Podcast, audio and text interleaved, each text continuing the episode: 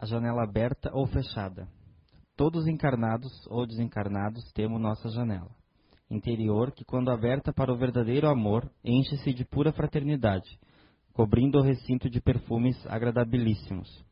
Mas quando a janela é aberta para o orgulho, o egoísmo se aproveita e o personalismo toma conta ferozmente. Advém as pequeninas mágoas, em seguida a desconfiança, a tristeza gerando a desunião. Tendem todos vós cuidado, para quem e para o que tenha aberto a janela. Na janela do pensamento, quando deteriorada pelos ventos da vaidade, ferem e machucam o ego, que se sente por baixo. Mas o Divino Mestre, o terapeuta das almas, nos alertou: aqueles que se humilham serão exaltados, e os que se exaltam serão humilhados.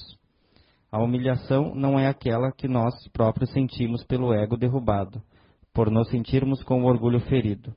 A humilhação da qual nos chamava a atenção o Divino Pastor é a humilhação do humilde, que não se sente humilhado diante de nada e de nenhuma humilhação, apenas vê e não enxerga, ouve mas não escuta, ama e perdoa.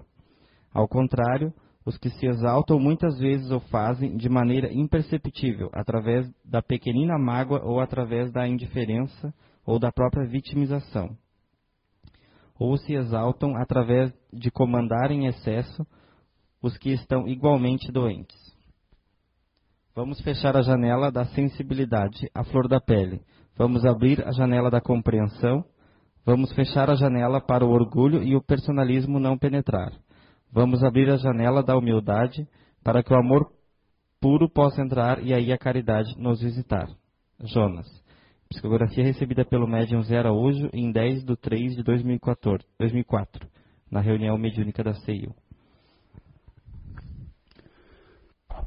Boa tarde a todos. Sejam todos bem-vindos. Boa tarde a quem nos assiste pela internet. Bem, dependência química. Hoje o assunto vai ser sobre drogas, tá? E não que as drogas a gente pensa só em cocaína, maconha, né? Quando a gente citar drogas aqui, a gente vai estar falando também de álcool, de cigarro, de medicamentos tomados sem é, prescrição médica, tá? Então, assim, e estudando para essa palestra, eu pensei bastante, né? Li algumas coisas, já falei outras vezes sobre esse assunto. É, poderia aqui falar sobre os tipos de drogas, os efeitos, o que, que a gente pode fazer para sair, para né, se esforçar para não,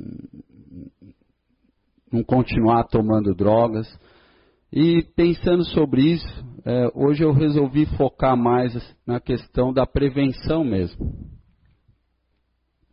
Em a gente aqui hoje refletir como é que a gente pode é, se prevenir e ajudar principalmente os nossos filhos a prevenirem, é, a se prevenirem a não entrar no caminho das drogas ou da dependência química, tá? É, existem muitos trabalhos aí, eu acho que vocês devem ter visto, acho que na TV ou na internet, é, eu acho que é o Tribunal é, de Drogas de Miami, que foi criado em 1989, se eu bem me lembro, e eles têm muito sucesso no tratamento de dependentes químicos, né, lá em Miami, é, entre a década de 80 e 90, tinha uma espécie de uma cracolândia, igual tem em São Paulo, onde as pessoas viviam nas ruas se drogando e cometendo crimes. E eles criaram esse tribunal e hoje é um dos sistemas, vamos dizer assim, de justiça terapêutica mais bem sucedido do mundo, né? onde de cada 10 dependentes químicos que entram nesse sistema de tratamento, vamos dizer assim, é, que é bem rigoroso, bem rígido, é todo feito por etapas e, sistematizado, de cada 10 que entram, 8 se livram das drogas. A única diferença lá nos Estados Unidos em relação a nós aqui é que é, eles tiram as pessoas das ruas e criam condições saudáveis para essas pessoas se recuperarem e sentir, é, é, dar mais sentido para as suas vidas, o que não tem acontecido aqui no nosso país. Então, é, pensando nessa palestra, estudando para ela, eu achei melhor a gente comentar o que a gente fazer para que nossos filhos, ou a gente mesmo, não cheguemos a esse ponto de ter que ser retirado da rua.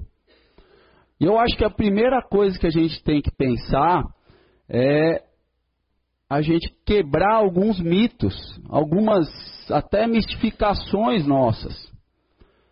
É um engano muito grande do, do, dos pais, principalmente, ou de nós mesmos, sendo filhos ou adultos, achar que isso nunca vai acontecer comigo. Tá? Principalmente os pais. Ah, isso nunca vai acontecer com meu filho. A gente tem que ter olhos abertos ter muita atenção. É, é, esse tipo de pensamento, esse mito que a gente cria na nossa vida, às vezes é uma, uma carapaça, um escudo, uma proteção ilusória que a gente cria, de achar que isso não vai acontecer comigo. Uma outra coisa que acontece, que é quando surge esse, é, essa questão de drogas nas nossas famílias, é que a gente coloca assim: ah, o problema começou a partir do momento que eu descobri que meu filho tomava drogas.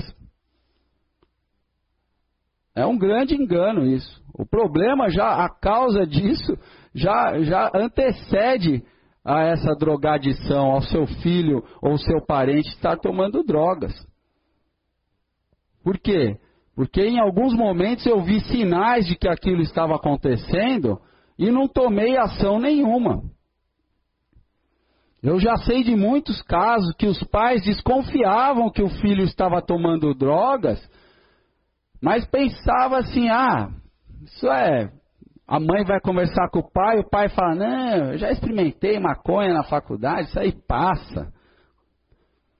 E a gente se esquiva do compromisso de orientar melhor os nossos filhos. E quando vê, ele já está né, na dependência química, que é justamente o fato de eu não conseguir mais por si só parar de tomar a droga. E é importante a gente lembrar que mais ou menos 60% das pessoas que iniciam, que tomam pela primeira vez drogas ilícitas, tá? Exclui cigarro e álcool, estão entre 14 e 16 anos. Então, mais uma justificativa para nós é, é, é, orientarmos e termos atenção para com os nossos adolescentes. E também, principalmente na pré-adolescência, porque mais de 60% das pessoas que experimentam álcool e, e, e cigarro estão na faixa etária menor que, que 16 anos.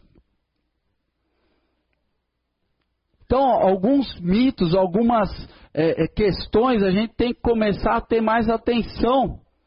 E se a gente não começar a se unir como sociedade, como os pais, e começar a pensar nisso, esse é um problema que vai ser difícil a solução. Porque no final das contas, a dependência química, a drogadição dos, dos nossos, é, é, é, dos nossos cidadãos, né? Da nossa sociedade, é algo que, se a gente não fizer uma prevenção e começar a eliminar já na raiz, não deixar que as pessoas entrem nesse caminho, a coisa sempre vai estar rolando e cada vez mais vai estar piorando. Por quê? Porque hoje em dia as informações estão num fluxo muito maior do que há 5, do que há 10, do que há 20 anos. Então a nossa atenção tem que ser redobrada. A gente tem que ter esse foco. A gente tem que saber que muitas vezes a gente acha uma coisa no, normal, o cigarro, o álcool, mas já tem pesquisas que mostram que uma droga leva a outra. O cigarro inicia, vai para a maconha, e da maconha para cocaína, o risco vai aumentando. Então, a partir do momento que eu resolvo fumar um cigarro, eu começo a aumentar o meu risco de um dia Ainda mais, lembrando aquela informação, se eu for jovem, de eu entrar é, é, numa maconha e daí da maconha para cocaína é outro passo. E esse risco vai aumentando. Tem pesquisas que provam isso. Penso eu que está na hora da gente começar a pensar é, é, é, nos exemplos que a gente está dando em casa. A nossa sociedade, eu já falei isso em outras palestras, mas eu acho que é válido repetir. A gente não consegue se divertir sem tomar um trago. Há muitas festas nossas que se não tiver cerveja, um vinho, um uísque, uma vodka, uma batidinha, já não tem graça. Nós espíritas que assimilamos a, a, a, doutrina, que entendemos o processo reencarnatório, a lei de feito, a gente tem que começar a pensar muito nisso. Eu não estou falando que a gente tem que entrar num, num, em banir o álcool da nossa vida, não, até porque é muito bom, né? Degustar uma cervejinha, um, um vinho, não faz mal. O que faz mal é o excesso. É às vezes aquelas festas de natais, é as festas de 15 anos, as festas né, de bodas, tudo, né? E o pessoal lascando o pau na bebida. A gente acha, às vezes inconscientemente e inconsequentemente, que isso não está afetando os nossos jovens, mas eles estão vendo. Eu estou vendo lá o meu pai, a minha mãe travado, falando com a boca mole, não entendendo nada, brigando. Antigamente, isso eu faz tempo que eu não vejo, mas eu lembro bem. Se molhava a chupetinha na cerveja. Os mais antigos aqui, levanta a mão aí, quem lembra disso aí. Hã? Molhava, né? Fazia assim, é, dava Ou dava um, um traguinho para a criança de 10 anos. Toma, toma, deixa. Não estou criticando aqui o meu pai, minhas mães, meus tios, mas eu lembro que às vezes eu tinha 10, 12 anos. Ah, posso tomar um golinho do licor? Toma, toma. Aí meu pai falava, esse puxou os Vicentini. Eu nem sei quem era, a família da minha avó lá, e eram uns cachaceiros. Ainda falava assim. Eu achava legal ainda. O dia que vocês verem meus pais aqui, vocês não falem isso para eles, tá? Eles vão ficar chateados, mas eu acho que não tem coisa melhor do que dar o nosso próprio exemplo. A minha mãe, coitada, ela com medo de, de eu me drogar, ela me incentivou a fumar cigarro, inconscientemente. Porque ela, na, na visão dela, ela ficava com medo de eu um dia querer fumar e pedir, ou alguém me oferecer, e eu fumar um cigarrinho do capeta, uma maconha. Na época eu já explicava para ela, mãe, droga custa dinheiro, traficante não dá droga de graça, mãe. Ninguém sai daí com um cigarrinho assim para, né? Mas enfim, ela me atormentou tanto. Olha, se você fumar, eu compro. Na época, hoje eu vejo também que era uma proteção dela. E uma hora eu falei, tá bom, então me dá um maço aí. Eu tinha uns 14 anos. E dá-lhe eu fumar cigarro. Fumei um monte aí, até uns 20 e tantos anos aí, eu fumei um, dois maços por dia. Mas você vê, a gente também precisa quebrar esse mito de achar que a gente está protegendo, a gente tem que ir atrás do conhecimento, a gente tem que entender como as coisas funcionam. Porque no fundo, a coitada da minha mãe acabou me incentivando a um vício. Que eu nem pensava, até porque eu era esportista, sabe? Falei, ah, vou fumar. Eu odiava cigarro, achava fumaça, mas depois falei, compra aí. Aí comecei. Aí eu, como eu tinha 14 anos, Aí eu podia falar para os meus amigos, daí a gente se enche, né? Acha que está podendo. Ah, não, minha mãe deixa eu fumar. Então, aquilo para mim deixava eu numa, vamos dizer assim, numa superioridade ilusória em relação aos meus amigos. E eles admiravam aquilo. Pô, a mãe do Beto é, poxa, né? Tá. Mas não é assim. A gente tem que ter olhos abertos, sabe? ouvidos para escutar bem. É, muitas vezes a falta de diálogo em casa, as privações que a gente faz dele, e ultimamente está pior, pessoal. E eu me incluo nisso também. A gente fica, é na TV, é no iPad, é no tablet, é no, às vezes está na, na, na, sala, tem três pessoas num celular, você vai nos restaurantes, você vê às vezes a família inteira no celular, sentada na mesa, esperando a pizza. Só quem intervém naquele cenário é o garçom. Chegou a pizza, a pizza. A gente não está estabelecendo mais o diálogo. Se antigamente já tinha uns tabus, né? Já está provado que se a gente cria tabu dentro de casa, se a gente deixa de orientar, se a gente deixa de falar de drogas, de sexo com os nossos filhos em casa, eles vão aprender com isso na rua. E muitas vezes com as pessoas erradas. Com as pessoas que desconhecem as consequências. Não, toma aí, não faz mal nada. Maconha é droga leve. Não, não pega nada. Só que é assim que começa, tudo é risco. Tudo tem um ponto de partida. Não, fuma esse cigarro, cigarro pode. Não, mas minha mãe falou na TV, mostra. Não, mas cabe a nós, não cabe à escola. Muitas vezes nós, pais, tios, avós, irmãos mais velhos, a gente acha que é obrigação da sociedade, da escola, a fazer essa prevenção. É dentro de casa que a gente faz. Somos nós que somos os heróis dos nossos filhos, ou as heroínas. Não é o professor, não é o amigo mais descolado, popular lá da escola. A gente em casa tem que cultivar isso. Às vezes a gente está assistindo alguma coisa na TV, vê lá a novela, o cara drogadão, a gente não fala nada. É uma boa hora de falar, olhar para o seu filho ou para o seu irmão mais novo e falar: o que, que você acha disso aí? E puxar o papo, pô, sei lá. Se a gente não começar a criar esse entendimento, é, é, é, dentro de casa, a gente dá aberturas para que nossos filhos vão aprender da pior maneira. Porque lá fora de casa existe, a gente sabe, a adolescência, é, é, né, etapa de 14, 16 anos, é a hora da inclusão social, é a hora de formar o grupo, de você começar, tipo, quem sou eu, né? E às vezes nessa pressão que existe. Eu bem me lembro na minha escola, no meu colégio, na faculdade então nem se fala.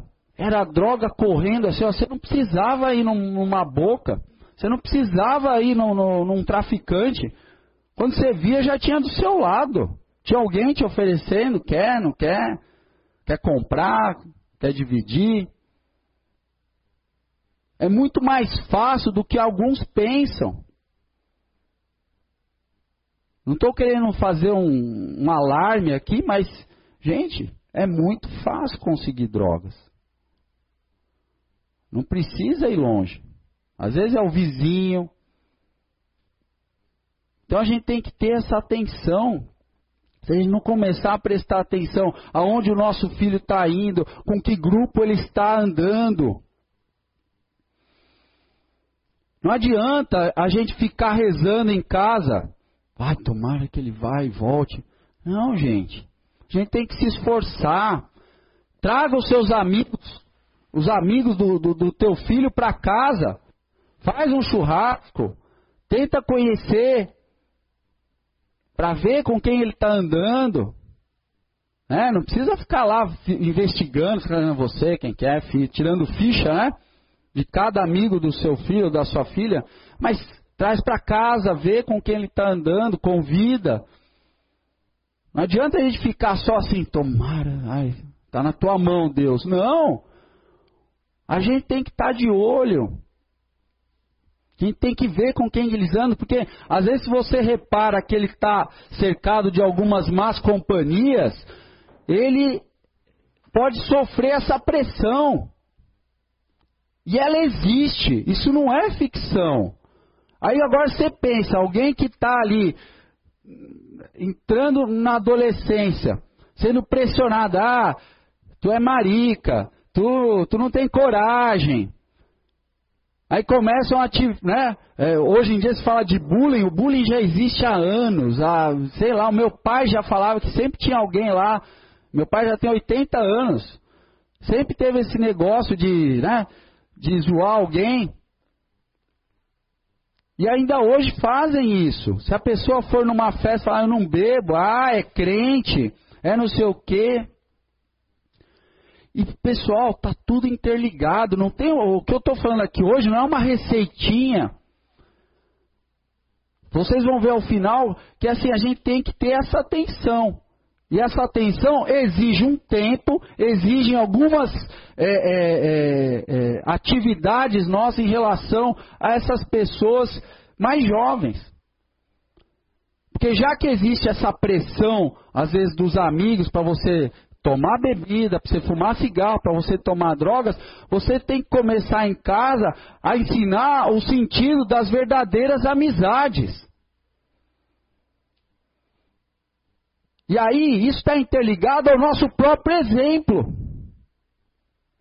Se eu percebo que o meu pai só faz festa por interesse pessoal, eu convido o meu chefe, eu convido o dono não sei da onde, eu convido aquele, que esse, e veja o meu pai no jantar só falando, não, tem que convidar o fulano que ele pode me trazer um negócio que não sei o que, não sei o que lá. E aí quando vê a tua casa tá cheia de pessoa desconhecida, e que se você morrer amanhã, não vão nem dar bola para você. Isso é amizade verdadeira? É isso que a gente cultiva na nossa casa? É esse o exemplo que a gente dá para os nossos filhos? Cabe a nós ensinarmos o sentido de uma verdadeira amizade. Já dizia minha bisavó, para você ver se uma pessoa é amiga sua, você tem que comer um saco de sal junto. O que, que quer dizer isso? Uma, uma amizade verdadeira, ela passa por momentos de traição, por momentos de dificuldade, por momentos de desconfiança, por momentos turbulentos, enfim. Ela vence uma série de barreiras.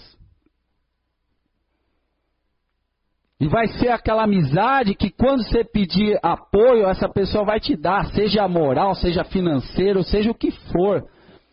Às vezes vai te dar mais do que teu pai, que tua mãe, que tua irmã, que teu irmão. E vai estar tá firme com você. E é, são essas amizades que a gente tem que incentivar os nossos filhos a buscarem. E não as amizades por interesse. Ai, filha, vai lá na casa da fulana. O pai é dono disso, o pai é. Ai, né? Ai, é não sei o quê. Também isso não quer dizer nada. Pode ser a pessoa pode ter dinheiro, pode ser boa pessoa. E pode ser também pobre, mas também ser uma má pessoa. E vice-versa. Não estou aqui sendo preconceituoso. Mas a gente tem que incentivar essa verdadeira amizade. A verdadeira amizade é aquela que desculpa, que perdoa, que dá uma segunda chance. É aquela que quando a pessoa erra, mesmo que não seja com você, com outro você vai lá e fala: Não, eu estou junto aí. Pô, gente, não é assim. Porque é assim que a sociedade vai melhorando. Eu faço em casa, o meu filho vê. Porque a gente não pode se enganar, os nossos filhos, eles veem mais os contrastes entre as nossas palavras e as nossas atitudes do que o que propriamente a gente fala. Eu não posso ficar cobrando meu filho a ser paciente se ele me vê 90% da minha vida impaciente. Seja no trânsito, seja em casa, seja com os amigos, seja com os pais. Então, esse nosso exemplo dentro de casa é super, hiper, mega importante. É a partir daí que eles constroem, e é a partir daí que eles vão moldando a sua personalidade com os nossos exemplos, mas os nossos exemplos verdadeiros, aqueles que eu demonstro mesmo. Se eu acho que o meu filho tem que ir lá arcar com uma responsabilidade, eu tenho que mostrar na minha casa, quando eu erro, eu também arco com a minha responsabilidade.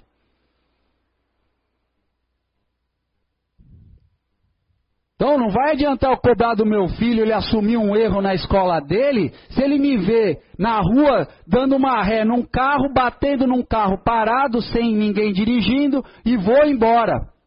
E falo, meu, já amassou o meu, amassou o dele, mas eu vou pagar só o meu. Que exemplo eu estou dando?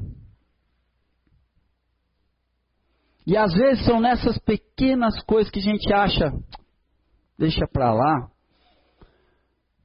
e aí o nosso exemplo vira um mau exemplo.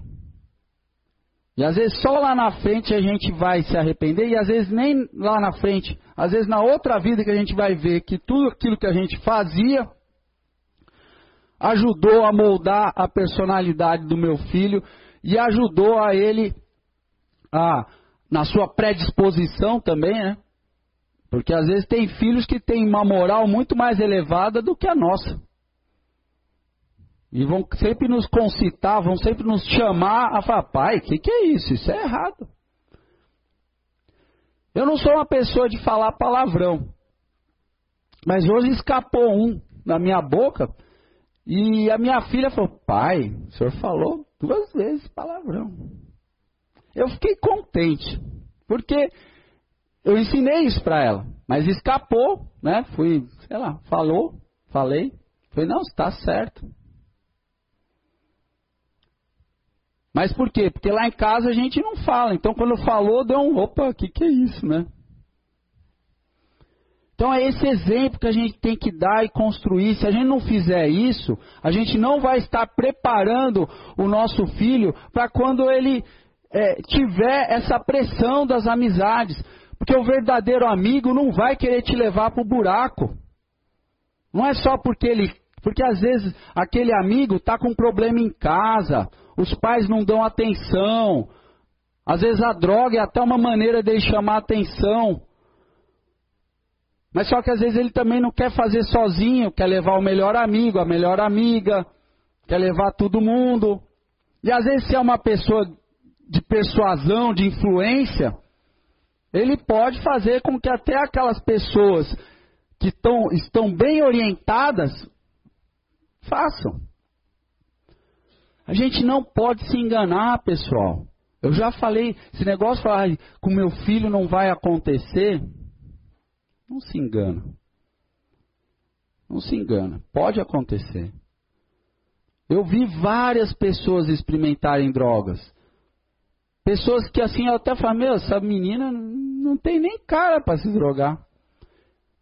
E vi pessoas que entraram, experimentaram, saíram. Vi pessoas que Iniciaram, começaram, se estreparam, estão conseguindo sair agora, tem outros que estão até hoje.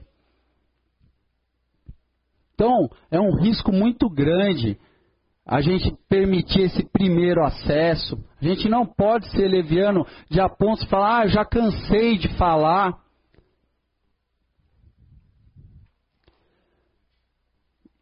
Principalmente nos lares há necessidade da gente ceder esse afeto. Afeto é dar atenção, é dar essa abertura para o diálogo, é a gente conversar. E quando a gente fala em prevenção, não quer dizer que lá na frente não vai poder acontecer, pessoal. É como eu falei, não tem receita.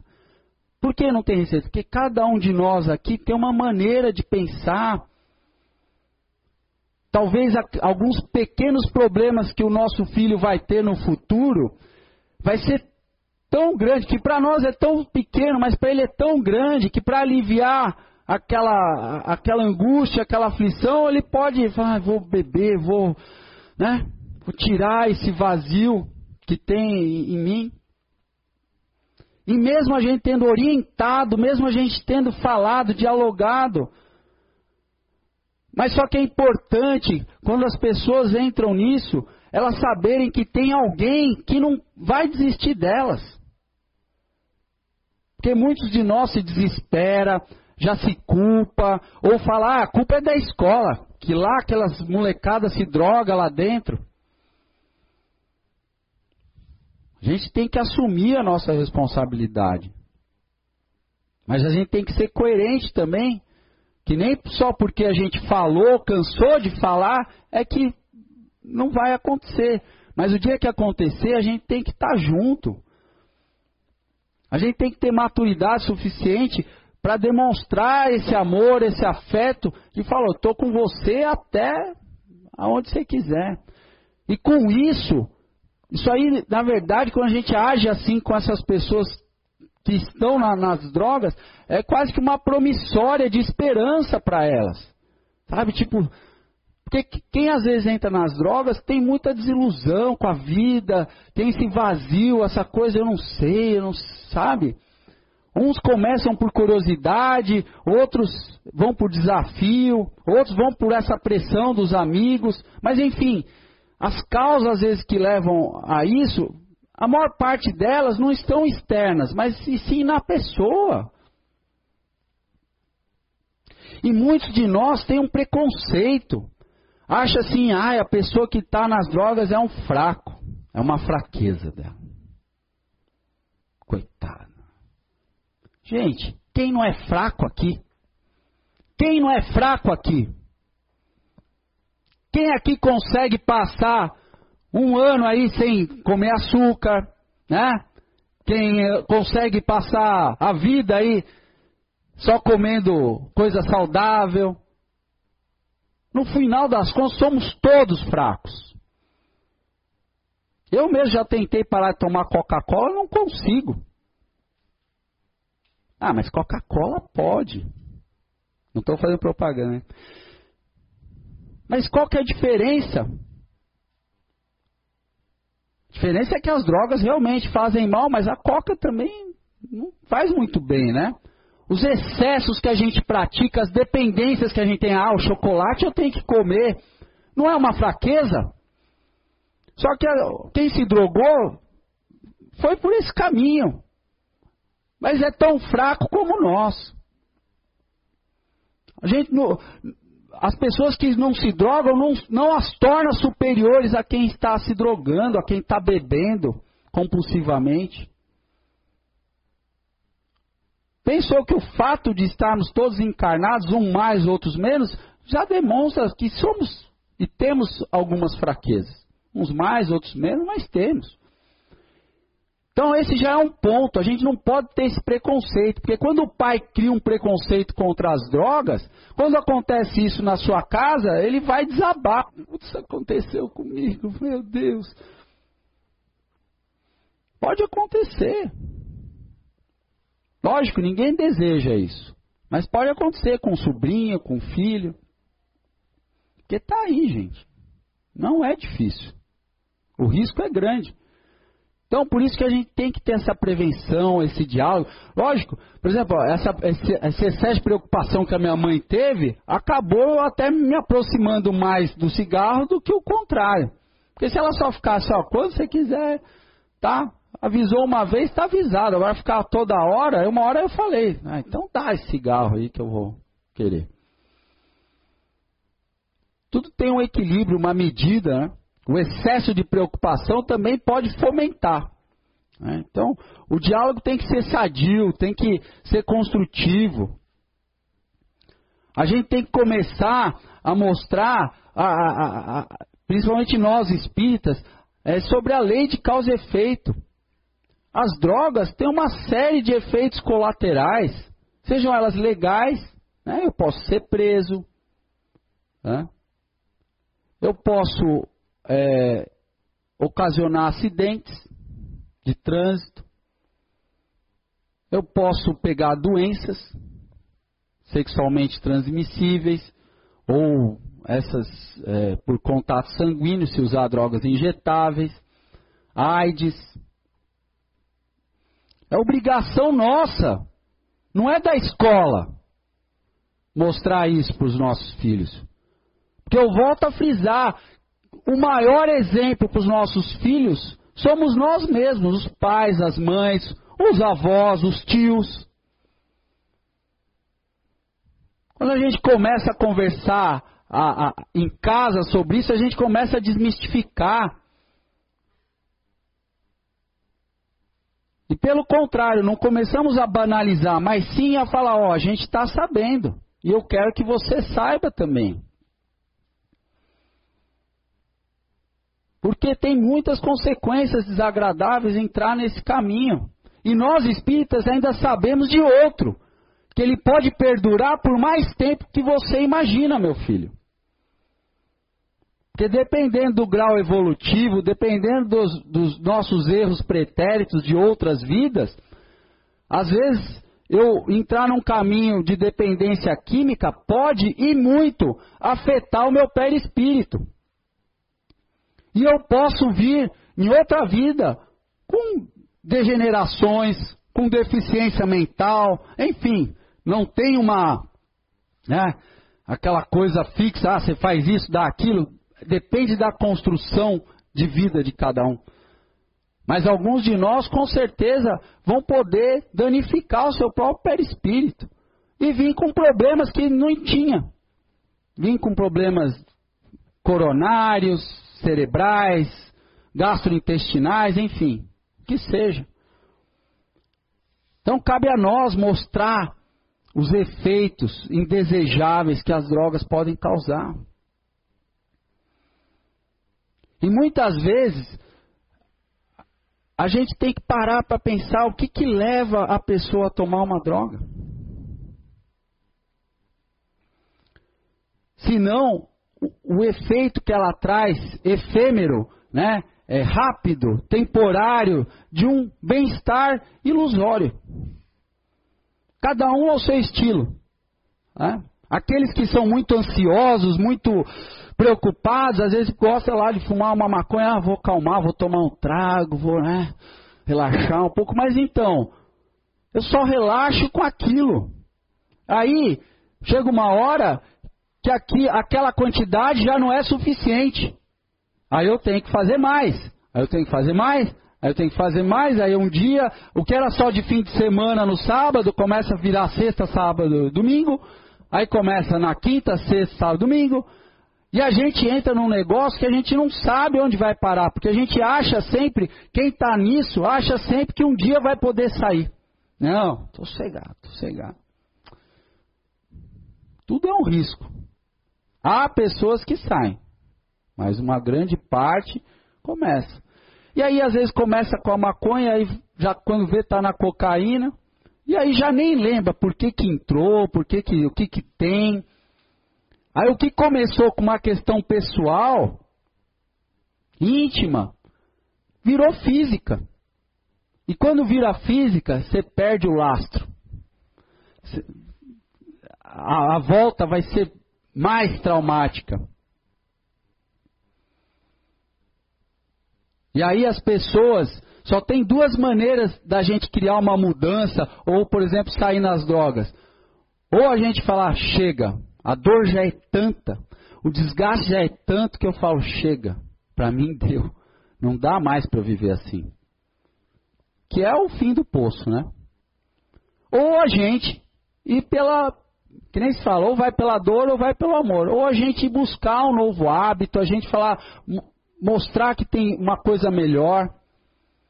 Então, cabe também os pais, as escolas, as instituições se unirem para mostrar para os jovens que tem saída, tem opções diferentes de lazer.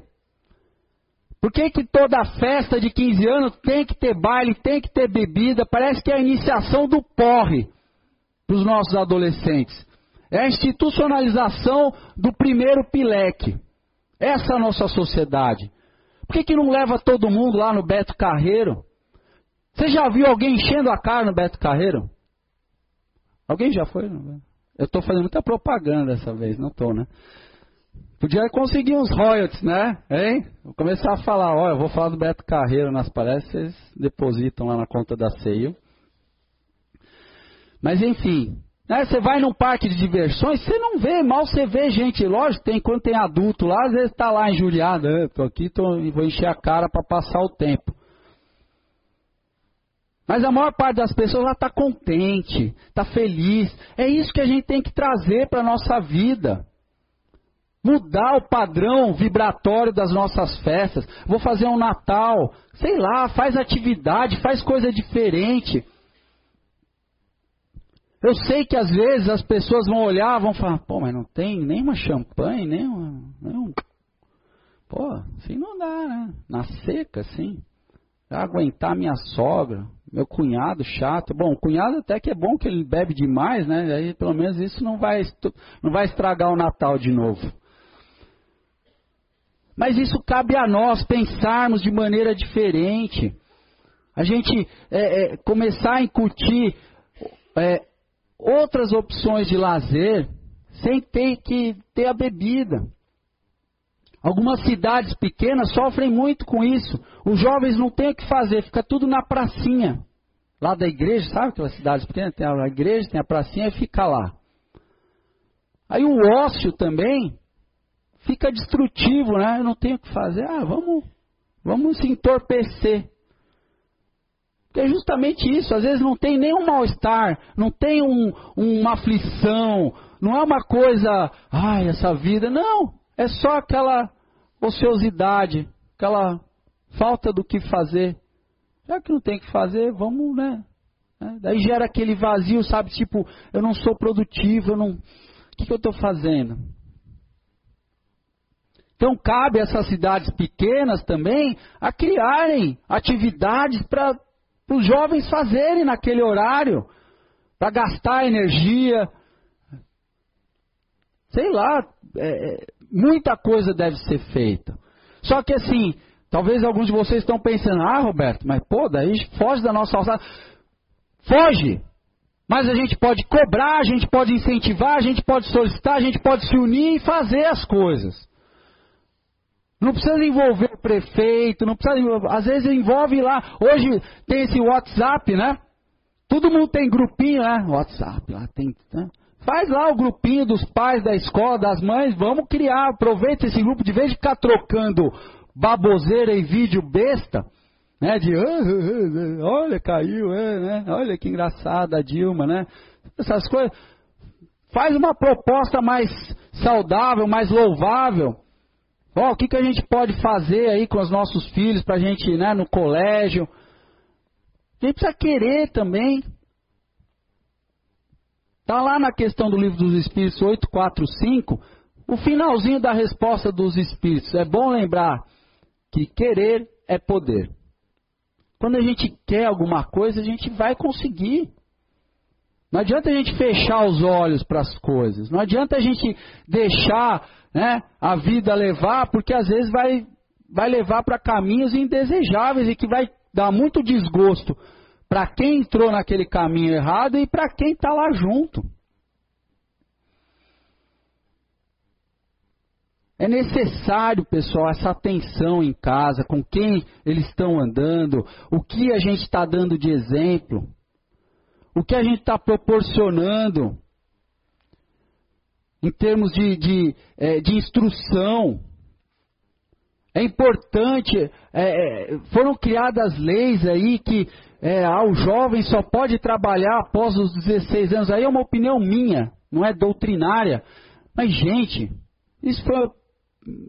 Eu sei que tem trabalho infantil, que é terrível, tem coisas que é, são inadmissíveis. Mas olha, eu prefiro os meus filhos com 12 anos trabalhando de office boy, né, interno numa empresa, do que à toa num recreio de colégio lá, falando de baboseira, ou, ou, ou na rua lá de casa, né, já dando espaço para esse caminho. Então são coisas que a gente tem que avaliar muito. Então, às vezes, em casa, a gente permite que os filhos, ah, não arrume cama, não ajude em casa a lavar uma louça. A gente precisa também criar esse sentimento deles de, autonomia, de responsabilidade, de autoestima. Não é abusar, não é pôr um filho para lavar louça, não é falar, não é trabalho infantil. É você dar autonomia para ele, porque um dia quando vocês morrerem, vocês pais, ele vai ter que saber lavar uma roupa, lavar uma louça, vai ter que saber cuidar de um carro, vai ter que saber tirar um documento. Pai, preciso tirar a identidade. Não, vai lá, olha na internet, vai, faz. Você não vai me levar? Não. Às vezes a gente quer fazer tudo, quer ajudar, levar, trazer, fazer, ó, tá aqui, pronto, para agilizar a coisa, mas a gente não fornece essa autonomia, não dá espaço para eles terem essa autonomia e, consequentemente, responsabilidade e, consequentemente, autoestima. Porque quando eu sei fazer as coisas, mesmo que sejam pequenas, adular, fazer uma comida, não, não mete a mão aqui, deixa que eu faça. Às vezes a gente está rompendo ali com uma chance daquela criança ou aquele jovem ter uma oportunidade de, de elevar a autoestima, de sentir responsável, pô, estou cozinhando para a família. Às vezes são esses detalhes, essas pequenas coisas que a gente gera uma construção de um jovem saudável, preparado